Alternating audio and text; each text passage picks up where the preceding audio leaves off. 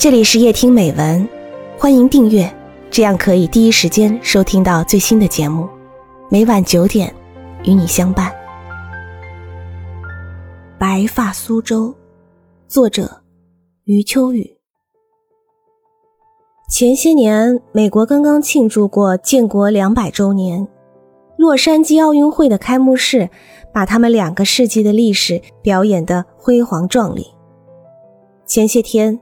澳大利亚又在庆祝他们的两百周年，海湾里千帆竞发，确实也激动人心。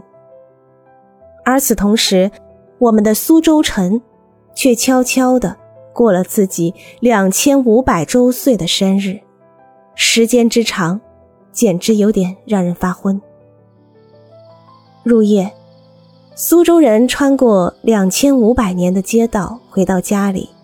观看美国和澳大利亚国庆的电视转播，窗外，古城门藤葛垂垂，虎丘塔引入夜空。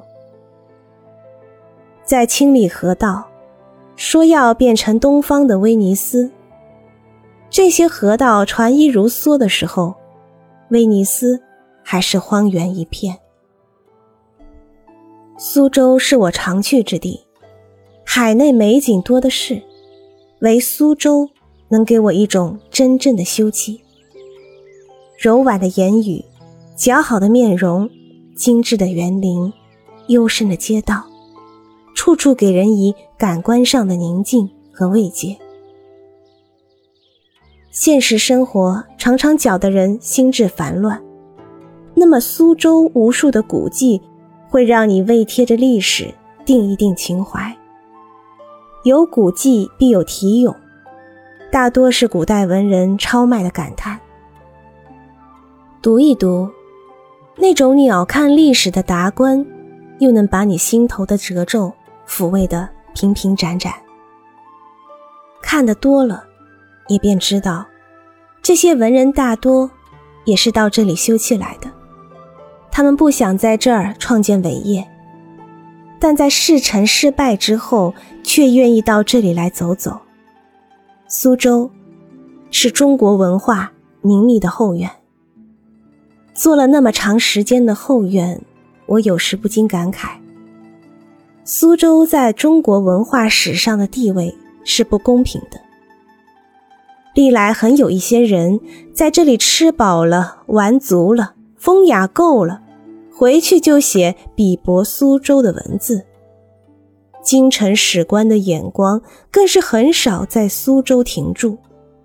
直到近代，吴侬软语与玩物丧志同意，理由是简明的：苏州缺少精灵王气，这里没有森然殿阙，只有园林；这里摆不开战场，徒造了几座城门。